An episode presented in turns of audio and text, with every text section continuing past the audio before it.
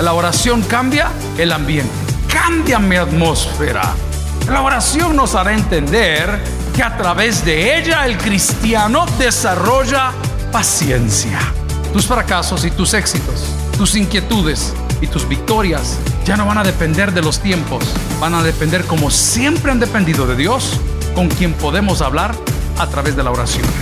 Bienvenidos al podcast de Toby Jr. Hoy aprenderemos a que las garantías en la vida cotidiana son beneficiosas para todos los seres humanos, pero las garantías de la oración por medio de Dios nos salvan.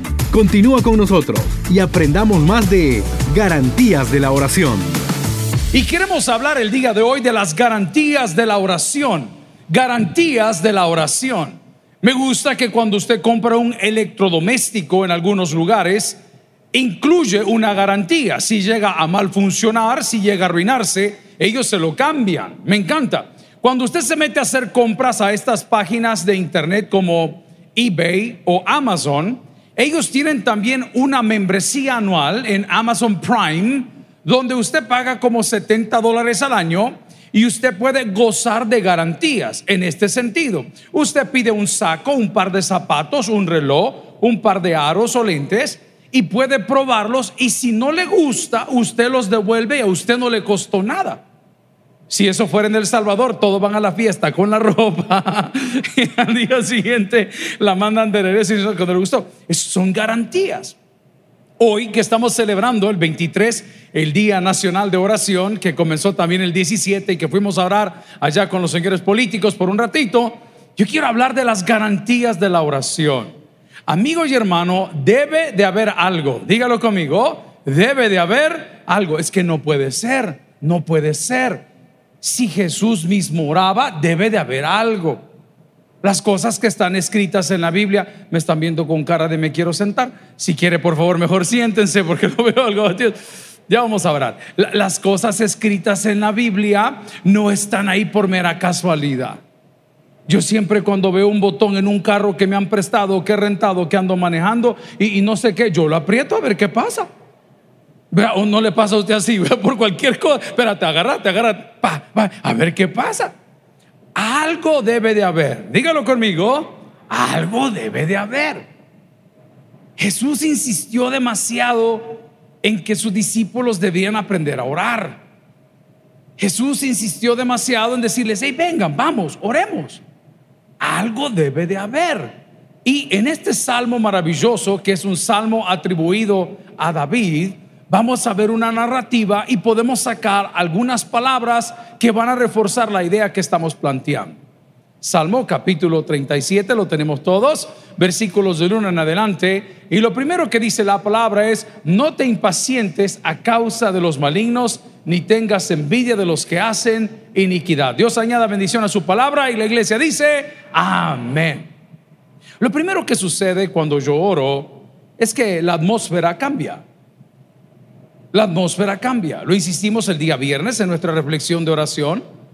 Y cuando digo atmósfera, es el ambiente. Hay fragancias que a mí me encantan porque cambian la atmósfera. A mí el olor a limpio me encanta. ¿Alguien dice amén?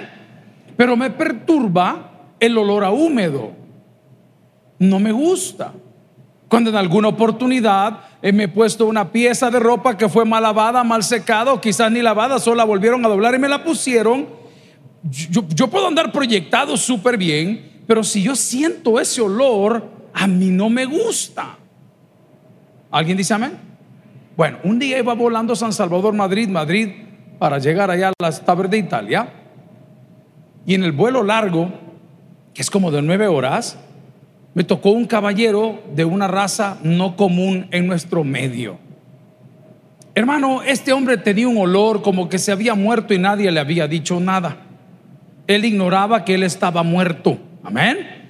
Y yo no hallaba qué hacer. Yo veía para un lado, veía para otro. Y dije, quizás soy yo. Quizás es mi bendita nariz que me traiciona. Pero este tipo está terriblemente mal. De repente veo a esta española muy elegante, ya son señoras mayores las sobrecargos de estas aerolíneas, y pasaba cada 10 minutos con uno de estos glades y estos Ah, pues no soy yo. Dije, está muerto, desgraciado, está muerto. Ok, la oración cambia el ambiente. ¿Qué hace la oración? Cambia el ambiente. Porque la oración hace que la presencia de Dios no descienda, porque la presencia de Dios está en nuestros corazones a través del Espíritu Santo. Amén, iglesia. Él no viene y se va. No estamos en el Antiguo Testamento.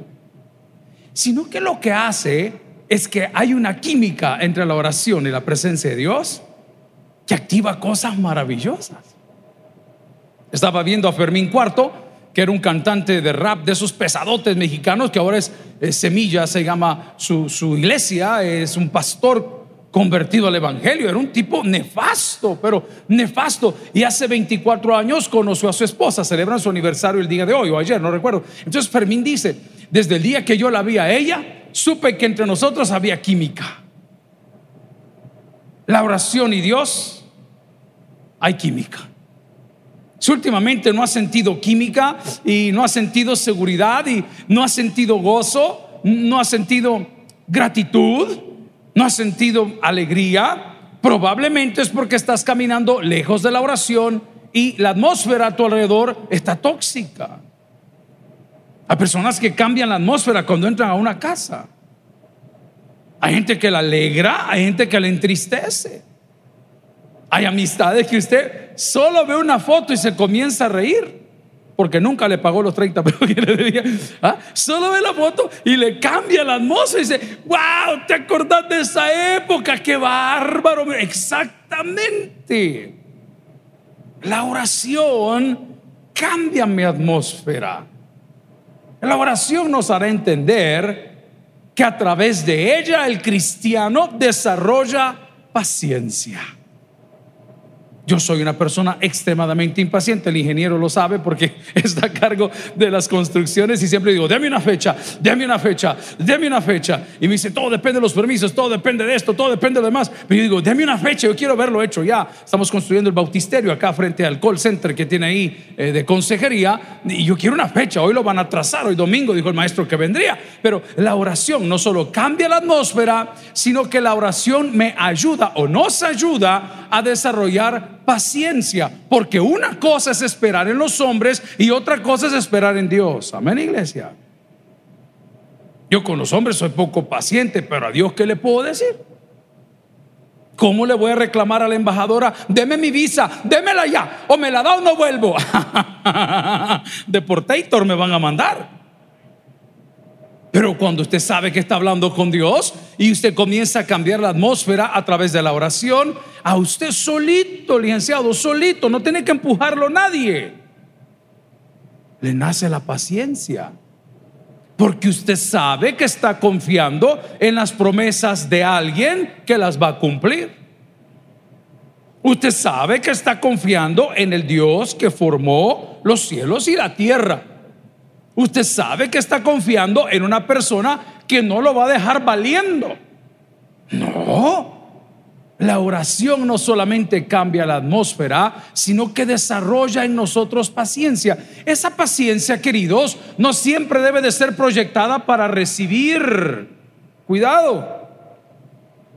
Hay gente que espera algo siempre. No, hombre, esa paciencia también es para dar. Hijo, ya te lo voy a cumplir. Amor, ya te lo voy a complementar. Hija, ya te voy a ayudar. Fulano, yo te hago ese paro, no te preocupes. Pero esa paciencia es tan linda porque la atmósfera cambió y dice la palabra que donde está el Espíritu de Dios, ahí hay una gran bendición porque hay libertad de muchas ataduras. Pero qué bonito es cuando usted entra a un ambiente de adoración, que es lo que hacen nuestros jóvenes y luego de haber adorado, alabamos y honramos a Dios, aún algunos participando financieramente, otros no, no importa. Pero qué bonito es cuando oímos el sermón del pastor que estuvo de turno ese día y usted se va a la casa paciente. La oración, amigos hermanos, no solamente nos ayuda a cambiar la atmósfera y a desarrollar paciencia, sino que nos alerta a no tener envidia, a no tener pleito con nadie, a no andar haciéndole el mal a nadie. Porque en ocasiones se nos olvida. ¿A cuánto nos gusta el picante aquí? ¿Les gusta? Bien, ustedes han probado, aunque no es nuestro, entiendo yo que es mexicano, ¿han probado ustedes los chiles toreados? Bien, yo entendí que los chiles toreados, según mi mente, eran tostados. No, Entiendo que un chile toreado, usted toma el chile exacto y lo que hace, you rub it, lo, como lo, lo, mayuga. A ver, agarre a su mujer. toreya la señora, toreya. ah, ahí tiene de agarrar para todos lados, ¿me entiende lo que le digo? Ok, entonces después de torearlo, de apretarlo, no sé cómo explicarle, como que es plastilina, entonces los tuesta. Ay, hermano. Ese asunto es terrible en todo sentido, ¿me entendió? En todo sentido es terrible. En la boca y en todos lados es terrible, horrible. Ok. Usted sabe que el chile le cae mal, pero como es un gran hartón, se le olvidó. Se le olvidó que anoche no dormía del gran reflujo. Se le olvidó. Y después que le metió la primera mordida, a los 40 minutos que sintió el heartburn, el quemón, exacto, la oración nos recuerda ¿ah? las cosas que nos hacen daño. La oración, voy a ir más allá, nos recuerda que somos humanos, que nos equivocamos, que somos seres finitos, que no somos perfectos, pero también nos recuerda la oración, que no quiero correr al final que hemos sido redimidos por la sangre de Cristo. Entonces una vida de oración es una vida exitosa.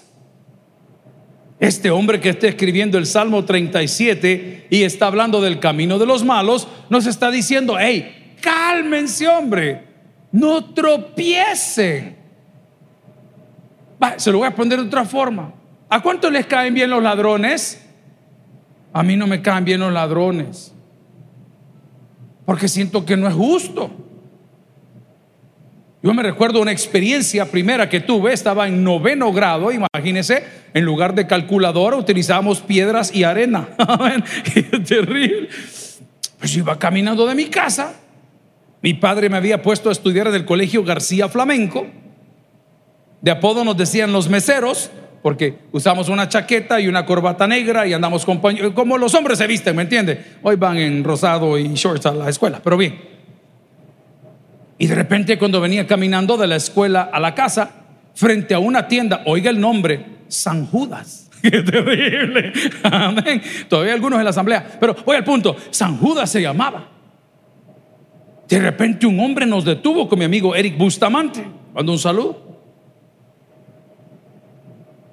quédense quietos, dame la mochila. Y yo me acuerdo perfectamente de mi mochila. Era una mochila azul. Eh, ¿ah? Era una mochila beige con unos tirantes verdes. Y recuerdo que yo había ahorrado todo el dinero, porque yo trabajo desde muy temprano, de los 13 años, papá nos enseñó a trabajar en su oficina, pero desde muy pequeño trabajamos en casa. A nosotros se nos enseñó, a mis hermanas, a lavar los trastos. Yo tenía que hacer las ventanas de la casa y abrir los portones y controlar todo lo del perro. Por eso es que soy tan perro. no trabajador, pero bueno. El punto es que me detienen ahí en la tienda y el tipo así y dice, no se vayan a mover, así, no se vayan a mover, porque allá, dijo, en la acera de enfrente está mi compañero. Y el compañero de él levantó así como un suéter y nos enseñó de esos pistolas revólver de las viejas, pero éramos unos hipotes, hermano. Y no solo me quita la mochila y me quita los libros, que eso que se los lleve. A ver, eso no pasa nada. Me quitó mi Seiko 5. ¿Hay alguien aquí de raza, varón, pecho plateado, que sabe que es un Seiko 5? Amén. Ah, levante la mano para ver si usted me lo robó, quiero ver. Pues si uno nunca sabe, hermano, porque el Evangelio es poderoso. Y ese reloj tenía una carátula azul, era automático, era la joya de la corona. Eran los relojes que todo el mundo quería tener. Luego sacar los Seiko 5 de batería, eso no sirve. Y no se lo lleva. Y le digo a Eric, Eric, ¿qué hacemos? Le voy a dar una recomendación, ¿ok?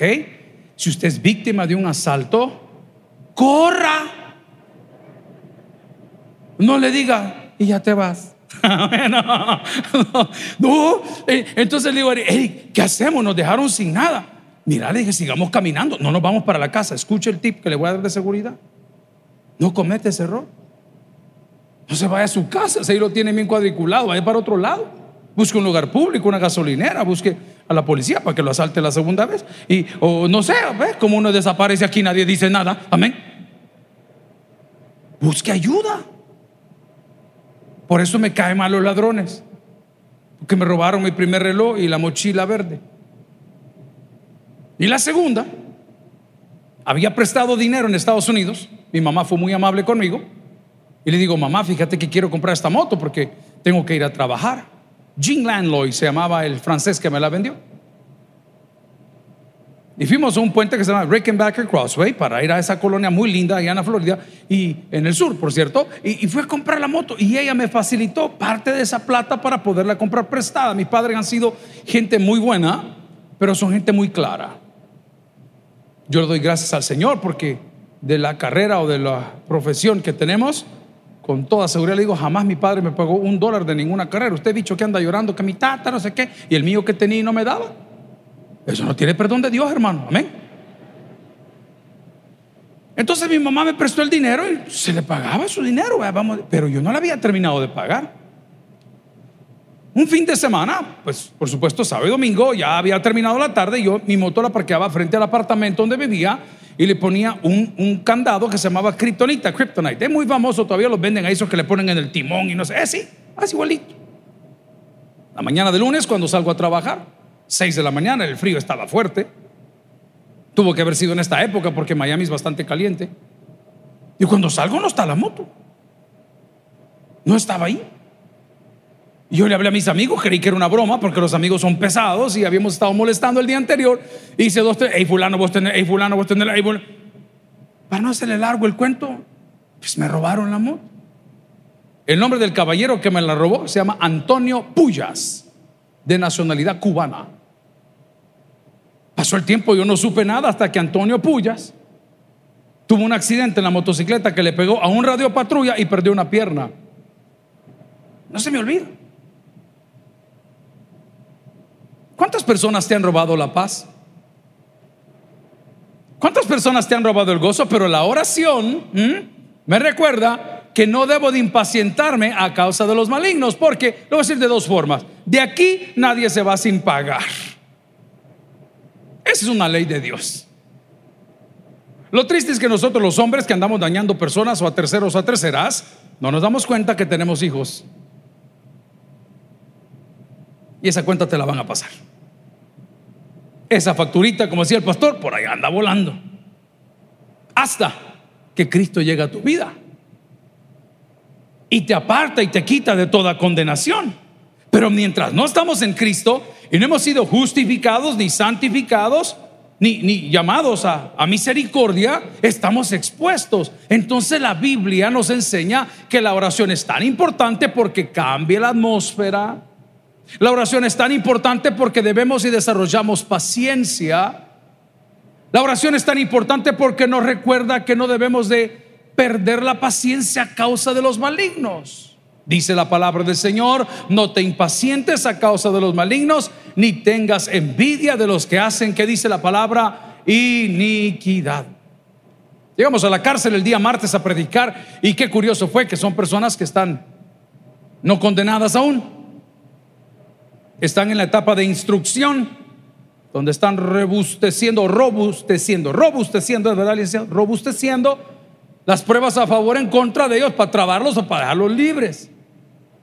Y yo me encontré algunas personas de las cuales en algún momento yo pensé, hey, ¿y estos que andan haciendo canallada y media y, y nada les pasa? ¿Y usted con qué esfuerzo anda ahí ahorrando para comprar su televisor y, y su casa y su carro y pagar la escuela y de repente usted ve gente que de la nada, brother, aparece con el montón de plata y, y van y vienen y uno dice, Señor, pero yo qué estoy haciendo mal? Lo primero que estamos haciendo mal es cuando queremos vivir como la gente vive. Eso sí que lo quiero dejar sobre la mesa. Mi papá era corredor de carros, aficionado a muchos carros y yo heredé alguno de eso y mis hijos igual, pero yo he llegado a una etapa en mi vida que me gustan las buenas cosas, pero sé que no me convienen. Porque aunque yo lo haga de mi trabajo o lo haga de la empresa que nos heredaron, o la, usted va a decir, este de la ofrenda lo está haciendo, entonces mejor no lo hago, pues, porque todo me es lícito, pero no todo me conviene. Entonces, yo, el querer vivir como ellos, el querer vivir como el rapero, el querer vivir como el bailarín, por dar ejemplos bobos, el, querer vivir como uh, Pablo, ¿cómo se llama el de Sudamérica? Pablo Olivares, no, hombre. ¿Cómo se llama? ese Escobar, ajá, Galindo. Eh, el que, y, solo eso te está diciendo que no estás en la jugada. O sea, si yo estoy pidiéndole al Señor, Señor, que me crezcan los bíceps, es como decir, Señor, o sea, no, no, no estás en la jugada. Si la niña ora, oh Señor, te prometo que voy a cambiar mi carácter, pero que no tenga que operarme, sino que crezcan solas estos atributos, ya te está diciendo que, que estás mal. La oración tiene esa cualidad y característica. La oración es tan poderosa que cuando hablo de que cambia el ambiente y me enseña a tener paciencia y también me enseña a no tener envidia de los malos, porque tarde o temprano la ley de Dios y la ley de los hombres va a caer sobre ellos, es tan poderosa que las mismas respuestas que ando buscando salen de mi propia boca. Así es la oración de poderosa.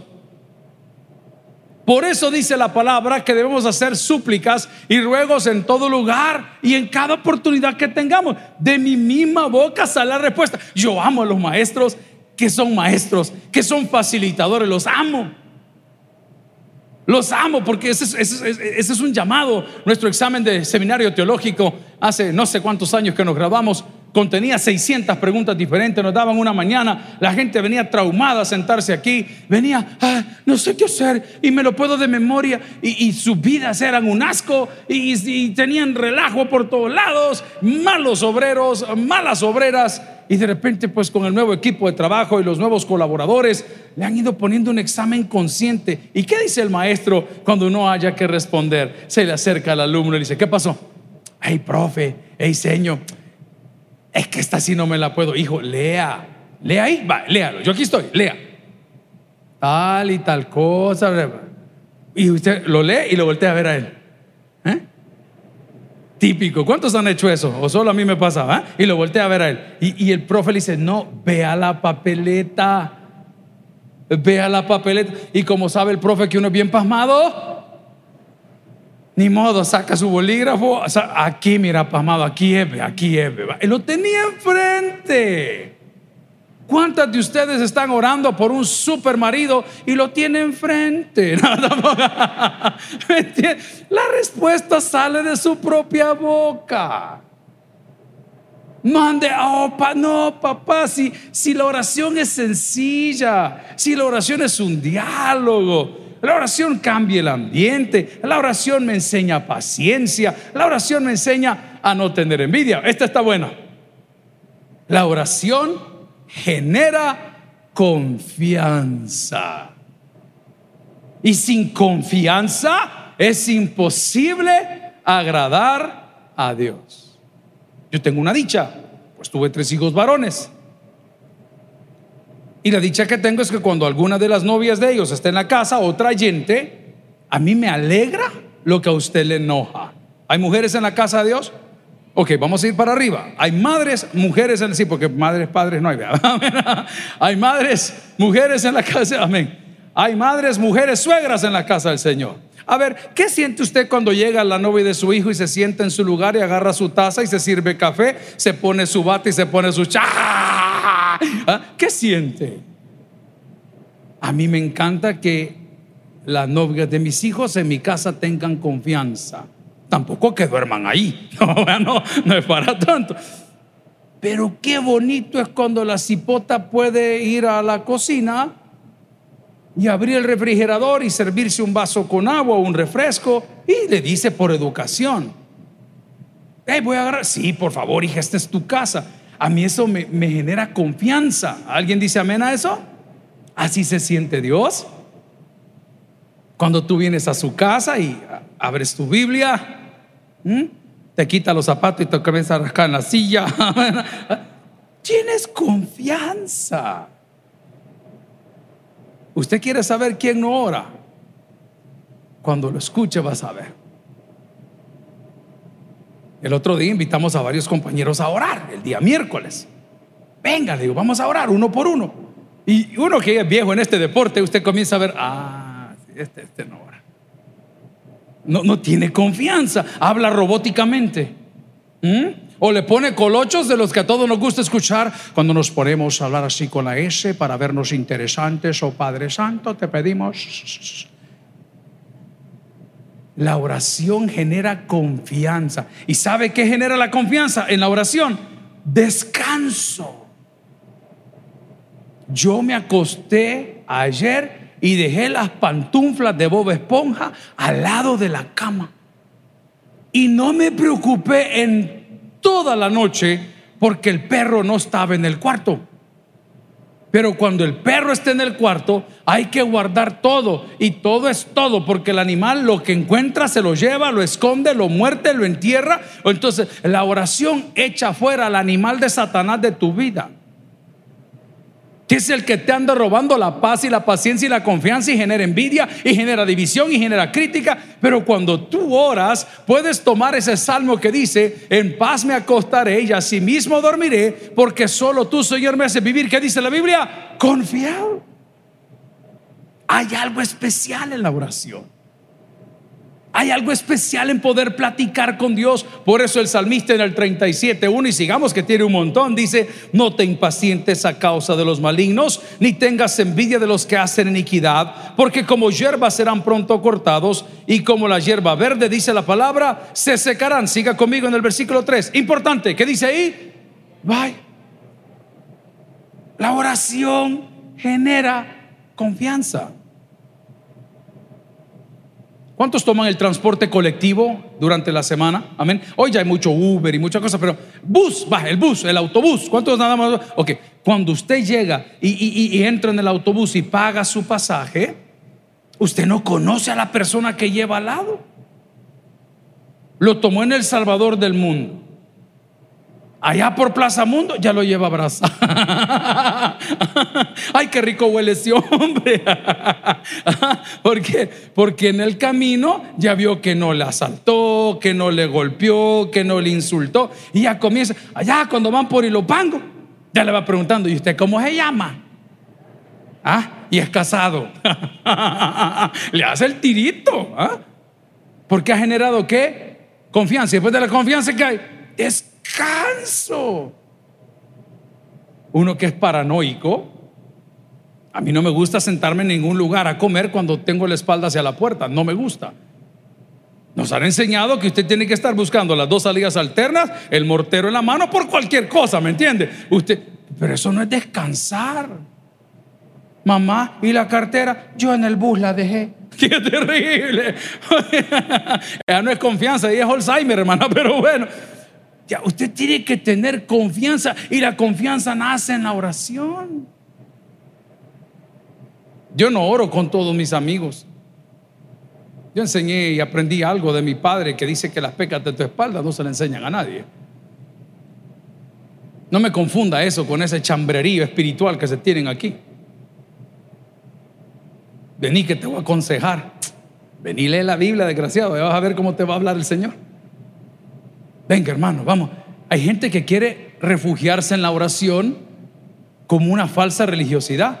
Tiene un carácter del demonio y cuando está trabado de carácter, oremos, dice, mm, has equivocado. Esa no es la oración. La oración es para ocultar tus pecados más profundos.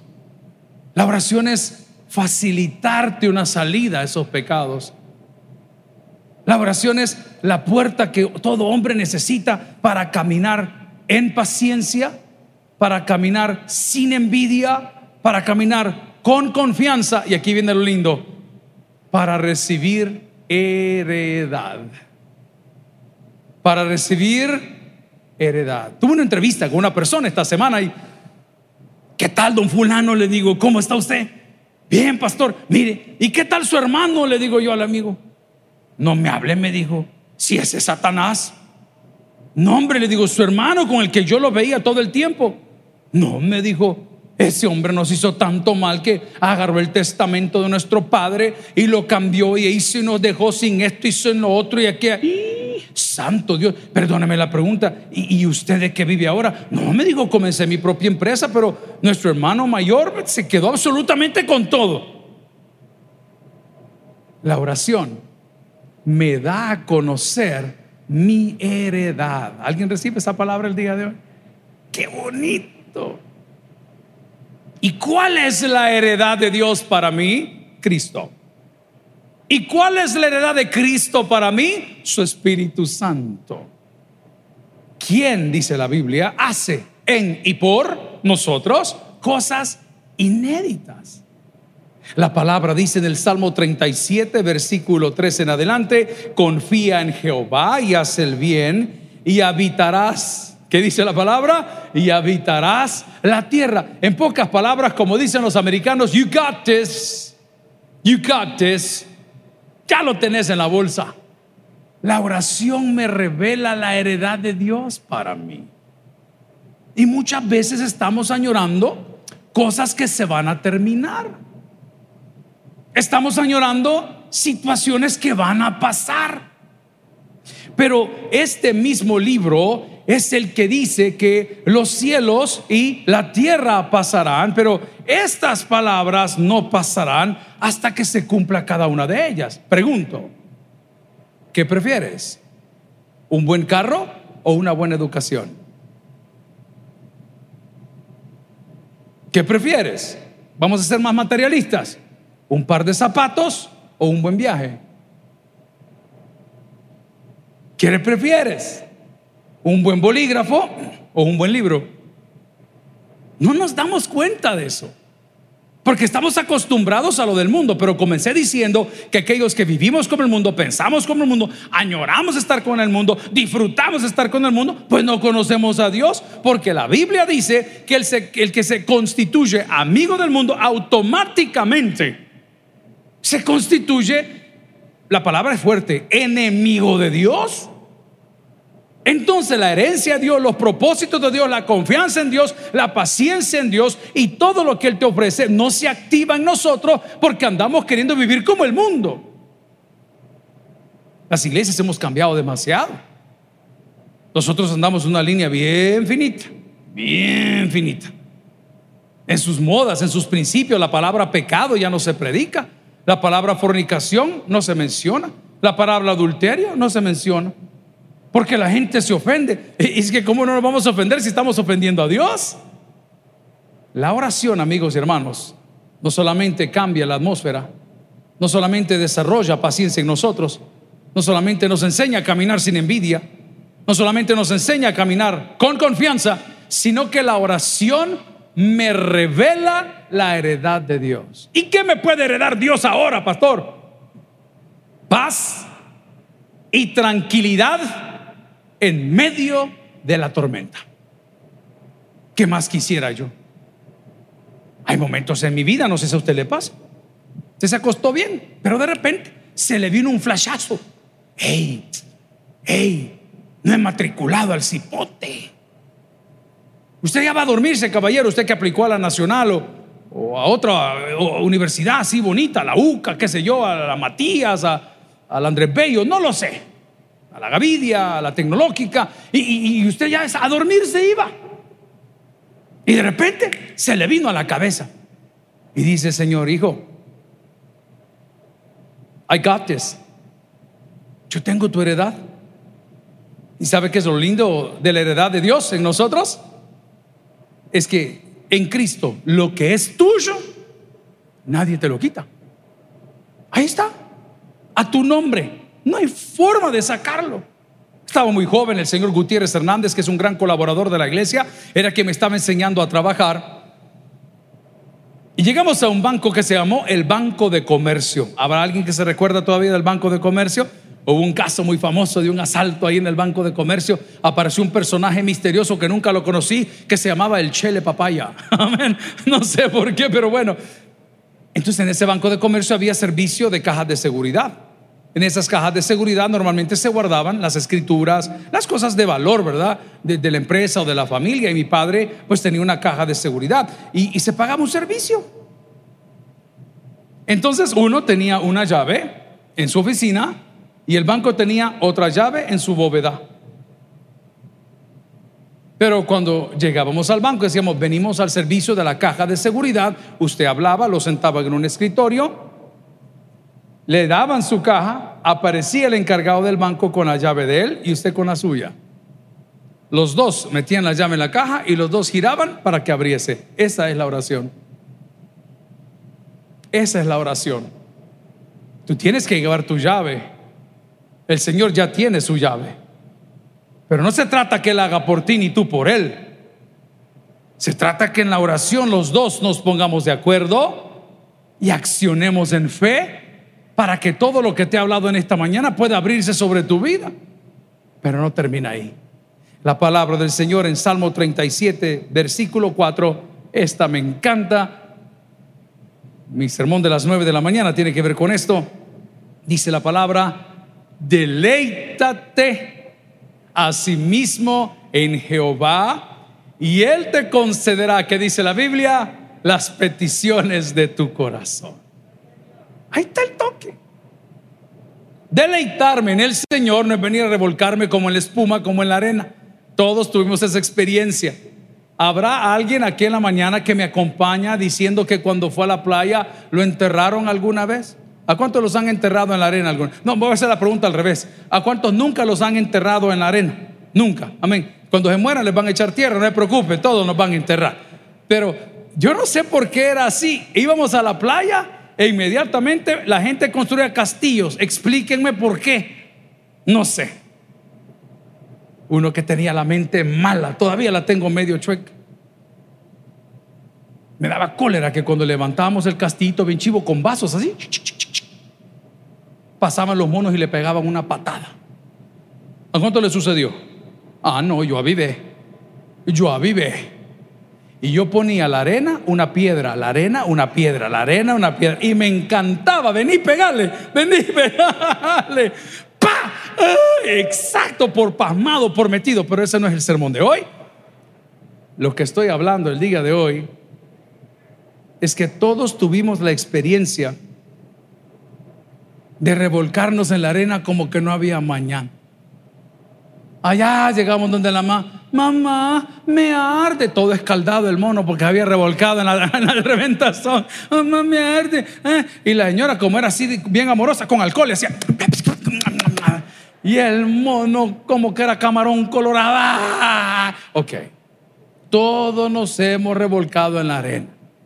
Bueno, ese es lo más cerca que puedo hablar yo de deleite. Cuando va y usted está bien y juega fútbol y, corre con los amigos y se hidrata, usted se deleita porque todo va a estar bien. Dígalo conmigo, todo va a estar bien. Lee el versículo ahora, todo va a estar bien. Deleítate a sí mismo en Jehová y Él te concederá, ¿qué dice la palabra? Las peticiones de tu corazón. ¿Por qué, pastor? Porque la oración me ayuda a cambiar la atmósfera, porque la oración me ayuda a desarrollar paciencia porque la oración me hace caminar sin envidia de los malos, porque la oración genera confianza, porque la oración me revela cuál es mi heredad, porque la oración me revela la verdad de Dios para mí. Amigos y hermanos, la oración es súper importante. De tal manera que debemos de cultivar el hábito de orar. Y no debemos toda la vida estar pidiendo, todo lo contrario, platica con Dios. Yo di un ejemplo que Tal vez está sacado de razón, pero ¿alguna vez le has preguntado a Dios cómo amaneció? Él no vive en el cronos del tiempo, vive en la eternidad, pero ¿le has preguntado? ¿Le has preguntado por los grandes héroes de la fe? Señor, ¿has visto a Abraham caminar por ahí? Señor y Jonás, ¿cómo se comporta? Siempre es bélico. ¿Y Pedro? Señor, ¿verdad que no extrañas a Judas? Amén.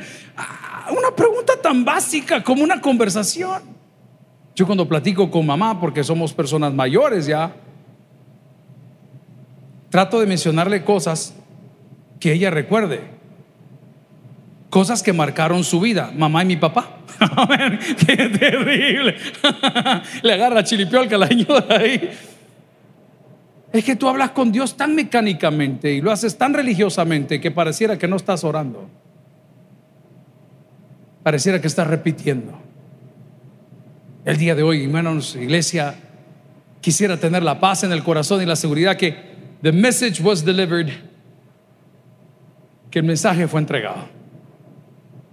Y que a partir de hoy, tus fracasos y tus éxitos, tus inquietudes y tus victorias ya no van a depender de los tiempos, van a depender como siempre han dependido de Dios con quien podemos hablar a través de la oración. Termino diciendo, el que tiene oídos para el que oiga, vamos a orar. Gloria a Cristo. Si el mensaje ha impactado tu vida, puedes visitar www.tabernaculo.net y sigamos aprendiendo más de las enseñanzas del pastor Toby Jr. También puedes buscarlo en las redes sociales, Twitter, Toby Jr. Taber, Instagram, Toby.Jr., Facebook, Toby Jr. y en YouTube, Toby Jr. TV. No te pierdas nuestro siguiente podcast.